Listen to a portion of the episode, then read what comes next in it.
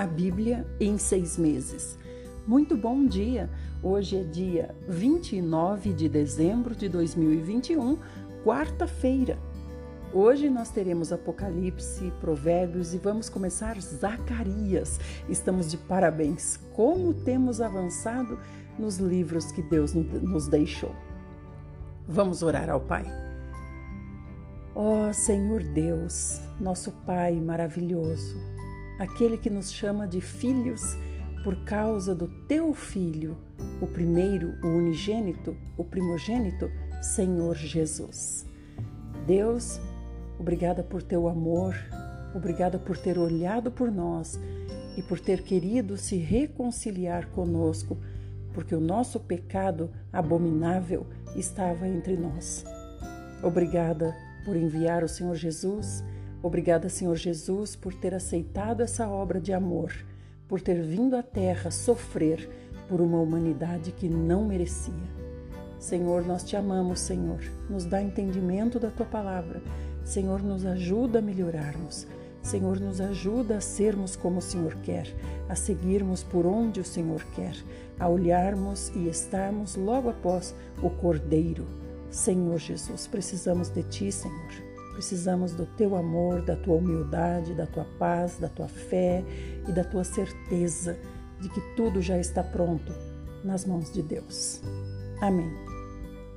Queridos irmãos, nós estamos em Apocalipse 19. Aleluia! Júbilo no céu.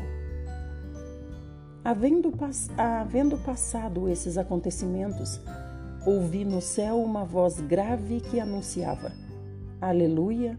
A salvação, a glória e o poder pertencem ao nosso Deus. Porquanto verdadeiros e justos são os seus juízos, ele ordenou a grande prostituta que corrompia a terra com a sua sedução e das mãos dela vingou o sangue dos seus servos. E mais uma vez a multidão reunida exclamou: Aleluia! A fumaça que dela parte sobe pelos séculos dos séculos. Então os vinte e quatro anciãos e os quatro seres viventes prostraram-se e adoraram a Deus, que está sentado no trono, e exclamavam: Amém, Aleluia. E do trono partiu uma voz que conclamava: Louvai o nosso Deus, vós todos os seus servos, e vós que o temeis, tanto pequenos como grandes. Então ouvi algo semelhante ao som de uma grande multidão, como o estrondo de muitas águas e poderosos trovões que bradava. Aleluia!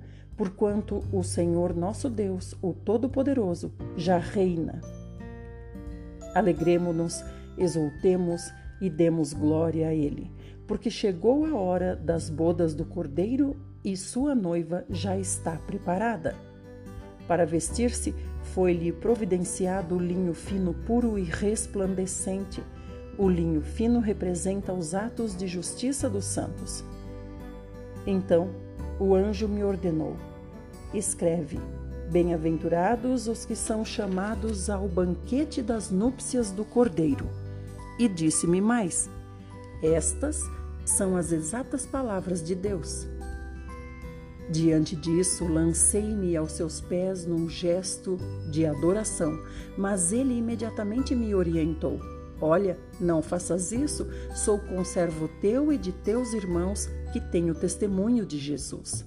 Adora a Deus, porquanto o testemunho de Jesus é a essência da profecia. Cristo vence todos os inimigos.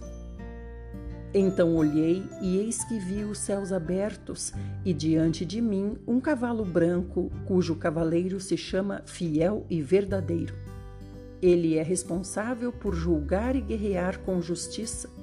Seus olhos são como chamas vivas de fogo e em sua cabeça há muitas coroas e um nome escrito que somente ele conhece. Estava vestido com um manto salpicado de sangue e seu nome é Palavra de Deus. Os exércitos dos céus o seguiam vestidos de linho fino, alvo e puro, montados em cavalos brancos. Uma espada afiada saía-lhe da boca para ferir com ela as nações. ele as regerá com cetro de ferro, e ele mesmo é o que pisa o lagar do vinho da justa ira de Deus Todo-Poderoso.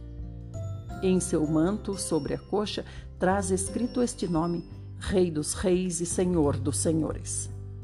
Avistei um outro anjo que se colocou em pé no sol e que clamava em alta voz a todas as aves que estavam em pleno voo pelo meio do céu Vinde, ajuntai-vos para a grande ceia provida por Deus, a fim de comerdes a carne de reis, de comandantes, de poderosos, de cavalos e de seus cavaleiros, pequenos e grandes. Nesse momento vi a besta, os reis da terra e os seus exércitos reunidos para guerrearem contra aquele que está montado no cavalo e contra o seu exército. No entanto, a besta foi presa e com ela o falso profeta que havia realizado grandes sinais miraculosos em nome dela, por intermédio dos quais ele havia enganado todos os que receberam a marca da besta e adoraram a sua imagem. Os dois foram lançados vivos no lago de fogo que arde com enxofre. Todos os demais foram mortos com a espada que saía da boca daquele que está montado no cavalo, e todas as aves se fartaram com a carne deles. Capítulo 20 Os cristãos reinam por mil anos. Então observei que desceu do céu um anjo com a chave do abismo e uma grande corrente em sua mão. Ele prendeu o dragão, a antiga serpente, que é o diabo, Satanás, e o amarrou por mil anos. Lançou-o no abismo, onde o fechou e pôs um selo sobre ele, para que não enganasse mais as nações até que os mil anos se completassem. Depois disso, é necessário que ele seja solto por um pouco de tempo. Olhei e vi alguns tronos, e foi entregue o poder de julgar aos que neles se assentaram e vi as almas dos que foram degolados por causa do testemunho de Jesus e da palavra de Deus, os que não adoraram a besta, nem tampouco a sua imagem, e não receberam o sinal na testa nem nas mãos. Eles reviveram e reinaram com Cristo durante mil anos. Entretanto, os demais mortos não reviveram até que se completassem os mil anos. Esta é, pois, a primeira ressurreição. Bem-aventurados e santos os que tomam parte da primeira ressurreição. A segunda morte não tem poder algum sobre eles. Serão sacerdotes de Deus e de Cristo e reinarão com ele pelo período de mil anos. A destruição total de Satanás. Quando se completarem os mil anos, Satanás será solto da sua prisão e sairá para seduzir as nações que estão nos quatro cantos da terra, Gog e Magog, cujo número é como a areia do mar, a fim de ajuntá-las para a grande guerra. Então as nações marcharam por toda a superfície da terra e cercaram o acampamento dos santos, a cidade amada. Todavia um fogo desceu do céu e as devorou. O diabo que as enganava foi lançado no lago de fogo que arde com enxofre, onde já haviam sido confinados a besta e o falso profeta. Eles serão atormentados dia e noite pelos séculos dos séculos. O julgamento dos mortos. Em seguida, observei um grande trono branco e o que estava sentado sobre ele a terra e o céu fugiram da sua presença e não foi achado lugar para eles. Vi também os, os mortos, grandes e pequenos, em pé diante do trono, e alguns livros foram abertos. Então abriu-se um outro livro, o livro da vida, e os mortos foram julgados pelas observações que estavam registradas nos livros de acordo com as suas obras realizadas. O mar entregou os mortos que jaziam nele, e a morte e o Hades entregaram os mortos que neles havia, e um por um foi julgado, de acordo com o que tinha feito. Então a morte e o Hades foram atirados no lago de fogo. Esta é a segunda morte, o lago de fogo. E todo aquele cujo nome não foi encontrado escrito no livro da vida foi lançado no lago de fogo. Capítulo 21 O novo céu e a nova terra. Então vi novo céu e nova terra, pois o primeiro céu e a primeira terra haviam passado, e o mar já não mais existia. Vi também a Cidade Santa, a Nova Jerusalém, que descia dos céus da parte de Deus, adornada como uma linda noiva para o seu esposo amado. E ouvi uma forte voz que procedia do trono e declarava: Eis que o tabernáculo de Deus agora está entre os homens, com os quais ele habitará. Eles serão o seu povo e o próprio Deus viverá com eles e será o seu Deus ele lhes enxugará dos olhos toda a lágrima. Não haverá mais morte, nem pranto, nem lamento, nem dor, porquanto a antiga ordem está encerrada. E aquele que está sentado no trono afirmou: Eis que faço novas todas as coisas. E acrescentou: Escreve isto, pois estas palavras são verdadeiras e absolutamente dignas de confiança. E declarou-me ainda: tudo está realizado. Eu sou o Alfa e o Ômega, o princípio e o fim. A todos quantos tiverem sede, lhes darei de beber graciosamente da fonte da água da vida.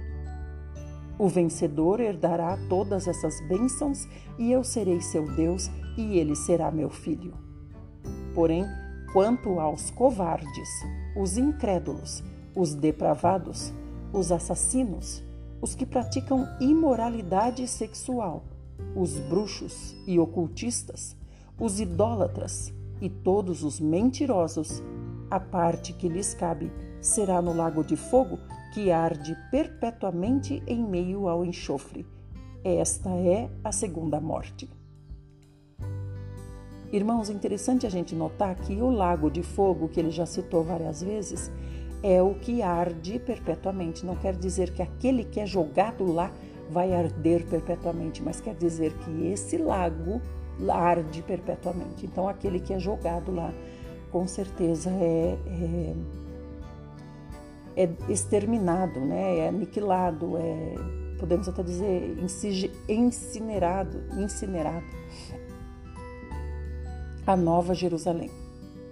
Então um dos sete anjos que traziam as sete taças cheias dos sete últimos flagelos aproximou-se e me orientou: Vem, eu te mostrarei a noiva, a esposa do cordeiro.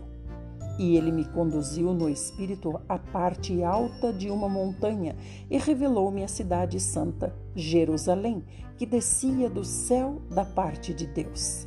Notem, irmãos, que a cidade santa desce do céu. Então ninguém vai morar no céu, vai passar mil anos lá na festa do, do casamento do Senhor Jesus com a igreja, uh, com a noiva, e depois a cidade santa desce para a terra. 11. Ela resplandecia com a glória de Deus e o seu esplendor era como o brilho de uma joia lapidada e muito preciosa, assim como um grande diamante translúcido feito feito cristal puro. Tinha um sólido e altaneiro muro com doze portais e doze anjos junto aos portais. Nessas portas adornadas estavam escritos os nomes das doze tribos de Israel. Assim havia três portas ao oriente, três ao norte, três ao sul e três ao ocidente. O muro da cidade tinha doze fundamentos, e neles estavam gravados os nomes dos doze apóstolos do Cordeiro. O anjo que falava comigo tinha como medida uma vara feita de ouro para medir a cidade, seus portais e seus muros. A cidade era quadrangular, de comprimento e largura iguais. Ele mediu a cidade com a vara, tinha 2.200 quilômetros de comprimento, a largura e a altura eram também iguais ao comprimento. Então a gente vê que essa cidade é um cubo, né, irmãos? Ele mediu o muro e deu 65 metros de altura de acordo com a medida humana que o anjo estava usando. O muro era todo feito de diamante e a cidade era de ouro puro, semelhante a vidro límpido. Os fundamentos do muro da cidade estavam adornados com toda espécie de pedras preciosas. O primeiro fundamento era de cristal de jaspe, o segundo de safira, o terceiro de calcedônia, o quarto de esmeralda, o quinto de sardônica, o sexto de sárdio, o sétimo de crisólito, o oitavo de berilo, o nono de topázio, o décimo de crisópraso, o décimo primeiro de jacinto, o décimo segundo de ametista. Os doze portais eram doze pérolas, cada um dos portais construído a partir de uma só pérola, e a rua principal da cidade era de ouro puro, reluzente como o vidro límpido. Contudo, não vi templo algum nessa cidade, na cidade, pois o Senhor Deus Todo-Poderoso e o Cordeiro são o seu santuário. A cidade também não necessita do sol nem da lua para que brilhem sobre ela, pois a plena glória de Deus a ilumina e o Cordeiro é o seu candelabro. As nações andarão sob a luz dessa cidade e os reis da terra lhe trarão suas riquezas. Os seus portais estarão continuamente abertos todos os dias e ali não haverá noite. A glória e a honra de todas as nações lhe serão trazidas Nela jamais entrará qualquer coisa impura, tampouco alguém que pratique ações vergonhosas ou mentirosas, mas unicamente aqueles cujos nomes estão gravados no livro da vida do Cordeiro. Amém.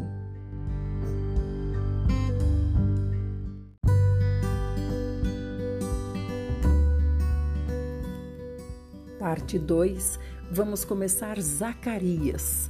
Meus parabéns para você. Ontem você concluiu Ageu. Zacarias capítulo 1, Deus convoca ao arrependimento.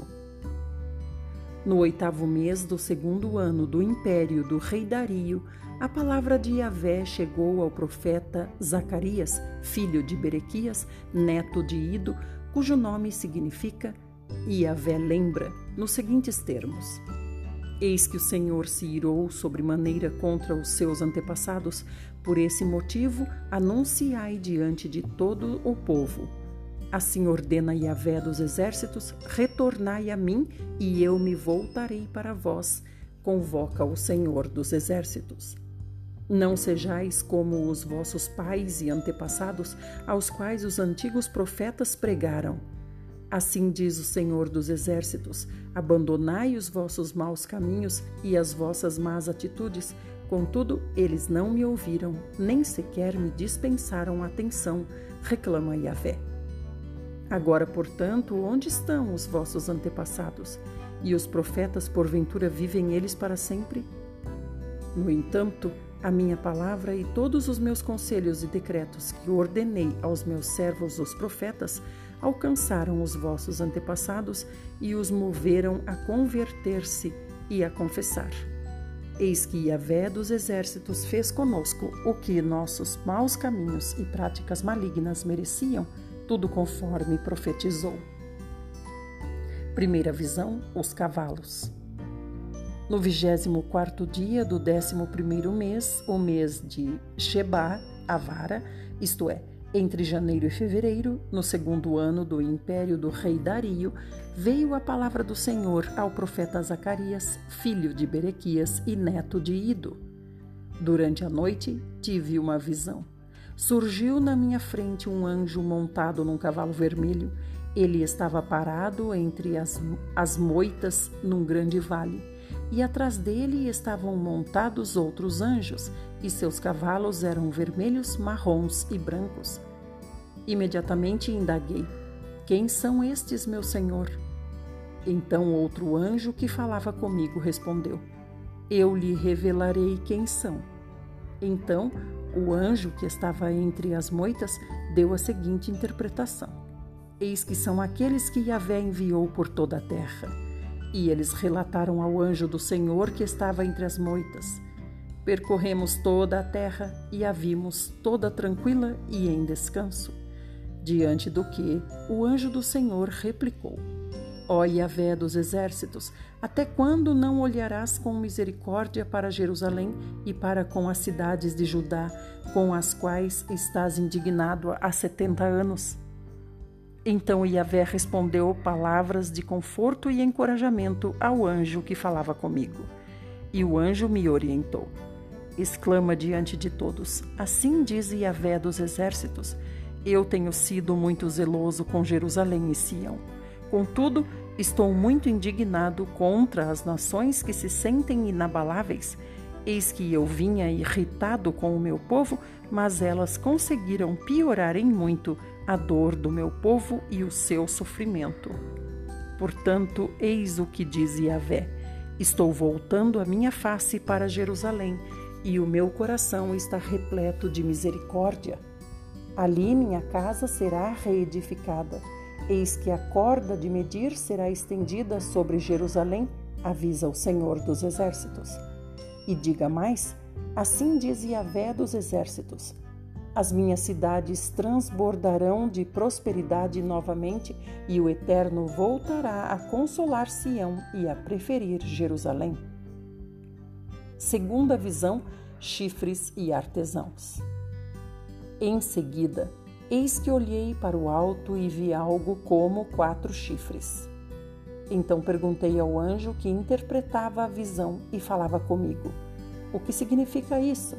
E ele replicou: são os chifres que espalharam Judá, Israel e Jerusalém. Logo após, Yahvé fez-me ver quatro artesãos, e eu de novo indaguei: O que estes vêm realizar? Ele esclareceu: Ali estão os chifres que dispersaram Judá ao ponto de ninguém conseguir sequer erguer a cabeça, mas os artesãos vieram aterrorizar e quebrar todo o poder desses chifres das nações que se levantaram contra o povo de Judá para dominá-los e espalhá-los. Capítulo 2, terceira visão: Deus restaurando. Eis que olhei outra vez e vi um homem que tinha na mão uma corda de medir. Então lhe indaguei: Para onde vais? E ele replicou: Vou medir qual é a largura e o comprimento da cidade de Jerusalém.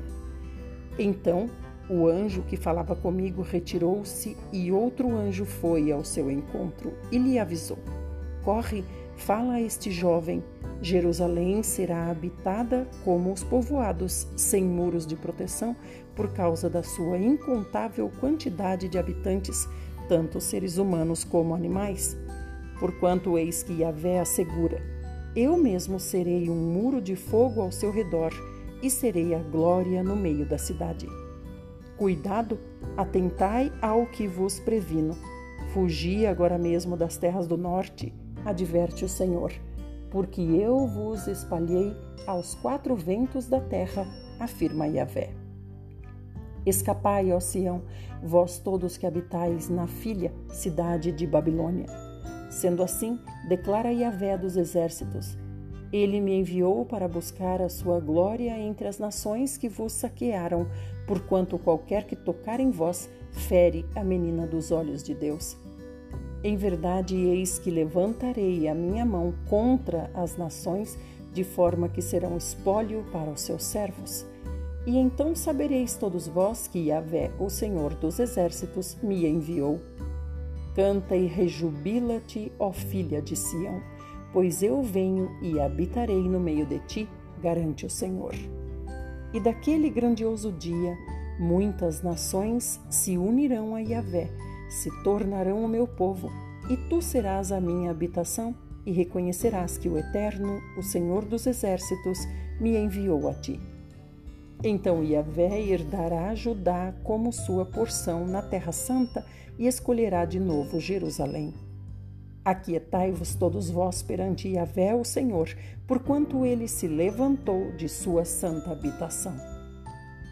Capítulo 3, quarta visão: vestes sacerdotais. Logo em seguida, Deus me fez ver o grande sacerdote Josué, que posicionava-se em pé em frente ao anjo de Yahvé, o Senhor. E Satanás, o adversário, estava à direita de Josué, pronto para acusá-lo.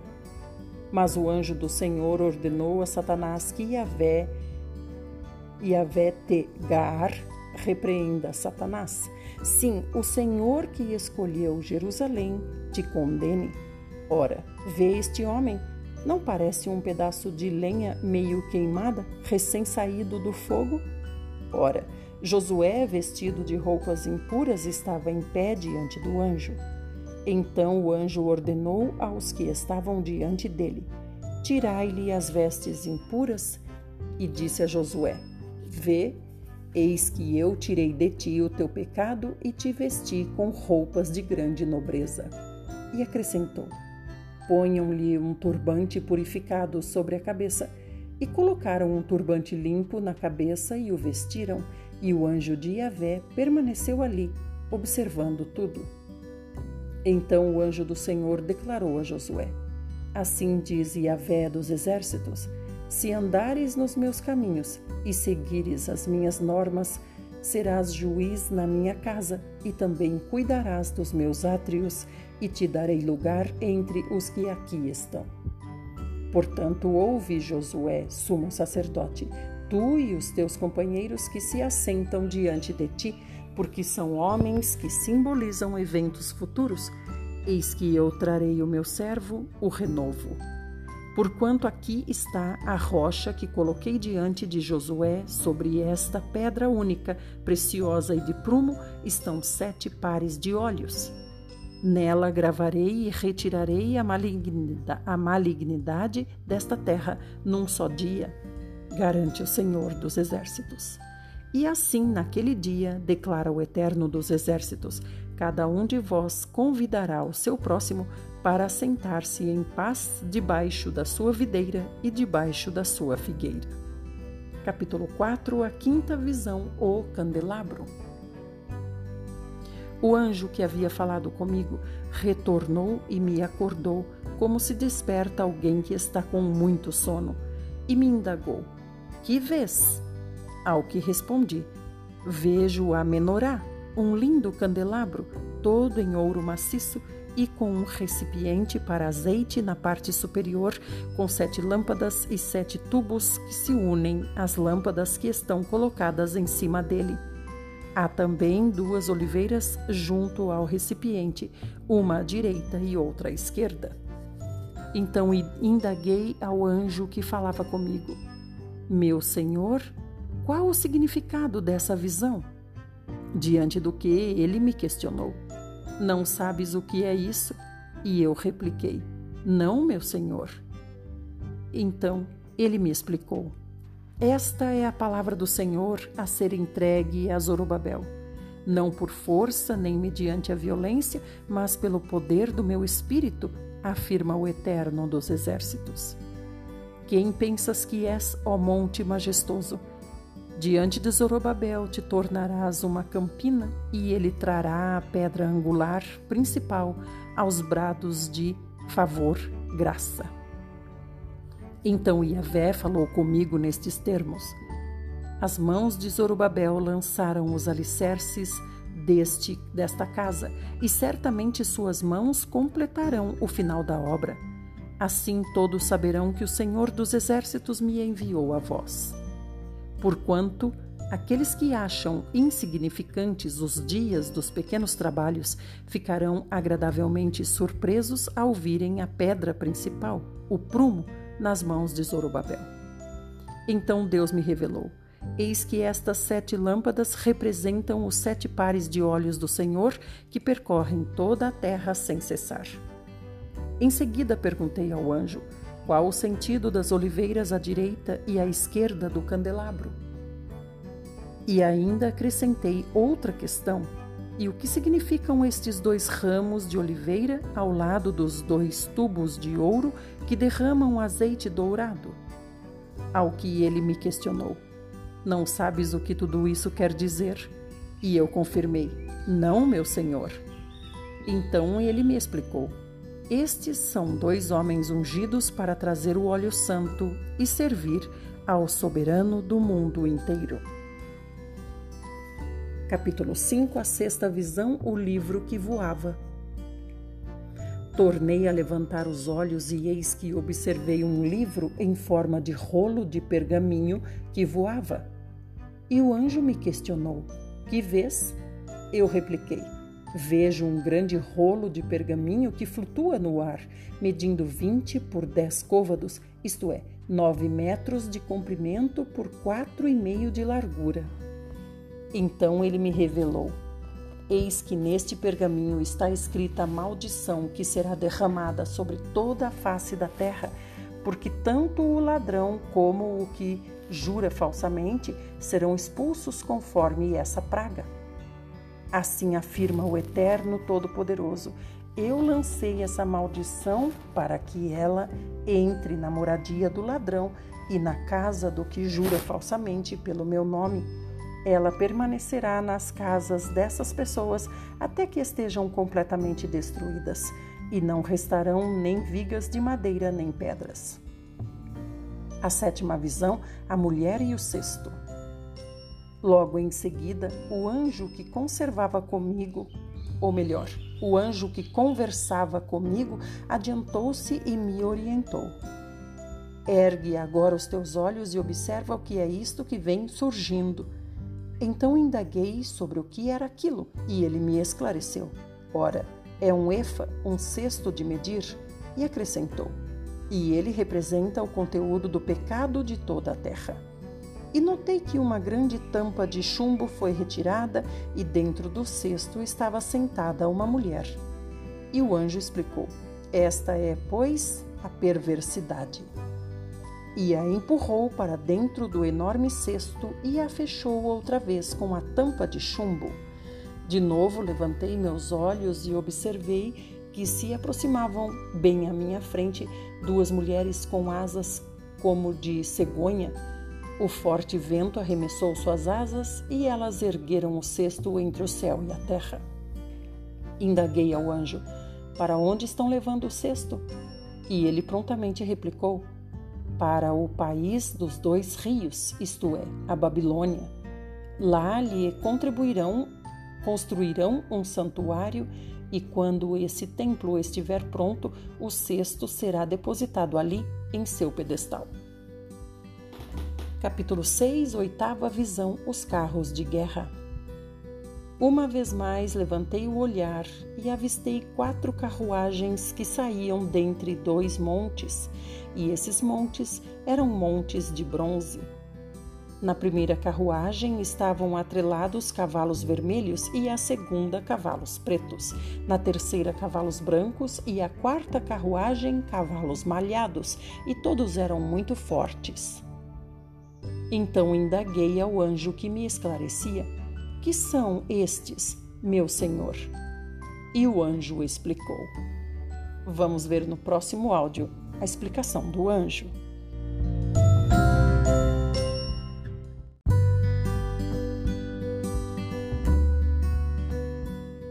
Parte 3 A oitava visão Os carros de guerra, capítulo 6 a partir do verso 5.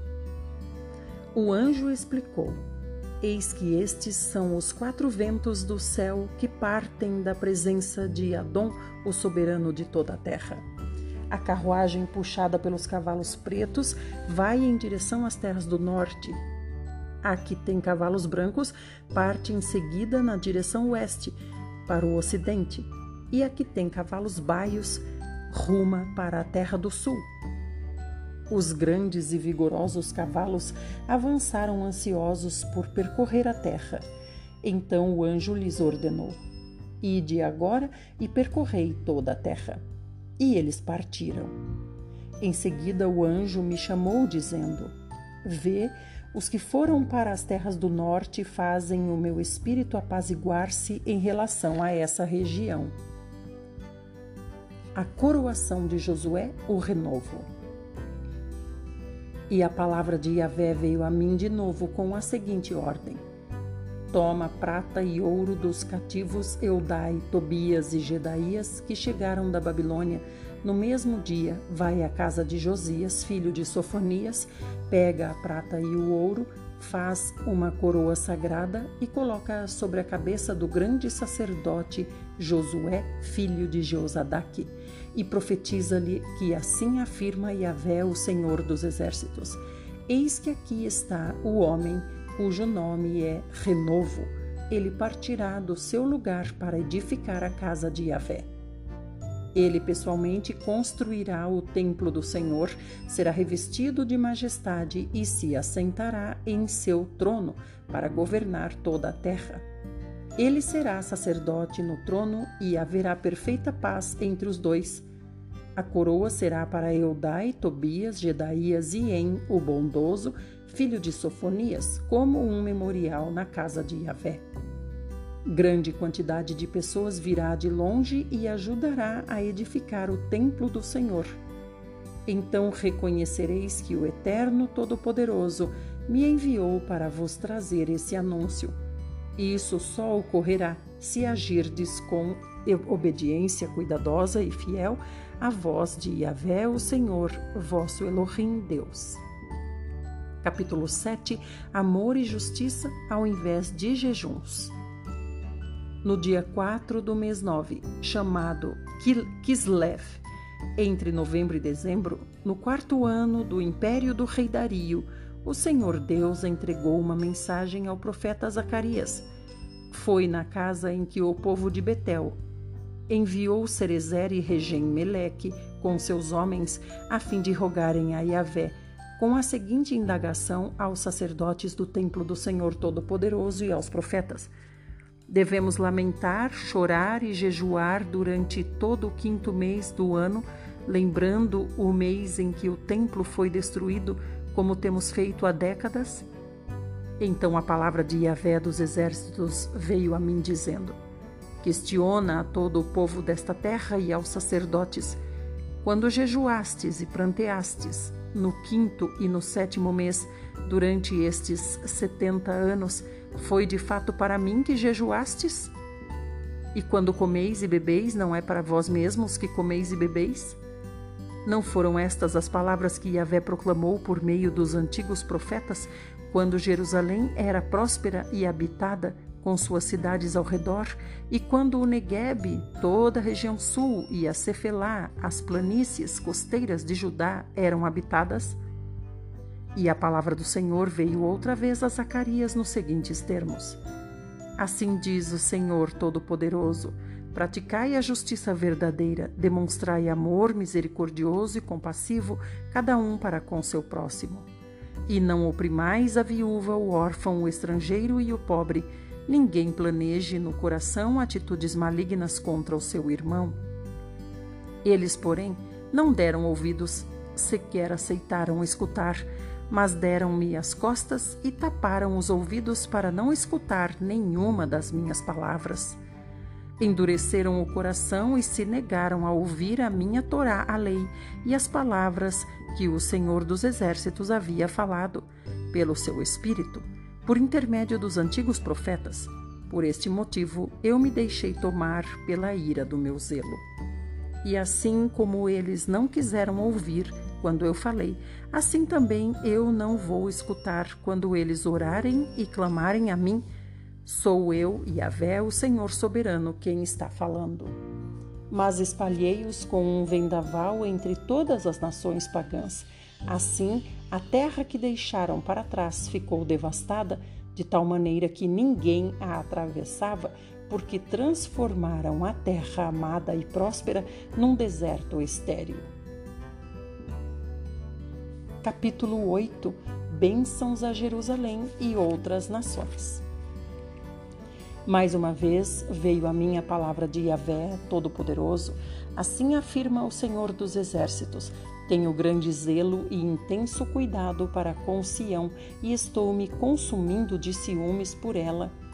Assim, pois, declara o Eterno: Estou retornando para Sião e tabernacularei no centro de Jerusalém. Então Jerusalém será chamada por todos de Cidade Verdade, e o Monte de Yahvé dos Exércitos será conhecido como Monte Sagrado. Até aqui, vamos agora para Provérbios. Estamos em Provérbios 28, ditos de sabedoria em antíteses. O ímpio foge, mesmo que ninguém o persiga mas as pessoas honestas são valentes como um leão. Quando um país está em revolta, os chefes se multiplicam. mas apenas um líder sábio consegue manter a ordem. Um pobre que sobe ao poder e oprime os pobres é como um furacão que chega de súbito, acaba com a plantação e destrói tudo à sua volta. Os que abandonaram a lei louvam o ímpio, os que observam a lei o repreendem. As pessoas más não entendem o sentido do direito, mas os que buscam Yahvé, o Senhor, o compreendem perfeitamente. É melhor o pobre que se mantém íntegro que o de atitudes perversas, ainda que rico. Quem guarda a lei é filho inteligente, mas o que anda em más companhias entristece e envergonha seus pais. Quem aumenta seus bens por meio de juros escorchantes, ajunta para alguma outra pessoa que será bondosa para com os necessitados. O que desvia o ouvido para não ouvir a lei, até mesmo sua oração se torna abominável. Quem engana um homem honesto e o induz a praticar o mal, cairá em sua própria armadilha. Entretanto, quem é justo será grandemente recompensado. O rico, arrogante, é poderoso a seus próprios olhos, mas o pobre que é inteligente o conhece muito bem. Quando os justos triunfam, há grande glória. Quando os ímpios tomam o poder, o povo corre em busca de um lugar para se esconder. Quem camufla suas faltas jamais alcançará o sucesso, mas quem as reconhece, confessa e abandona, recebe toda a compaixão de Deus. Feliz a pessoa que vive sempre no temor do Senhor, mas o indiferente e o que se revolta contra o Senhor cairão em desgraça. Leão rugindo e urso feroz é o ímpio governando um povo enfraquecido.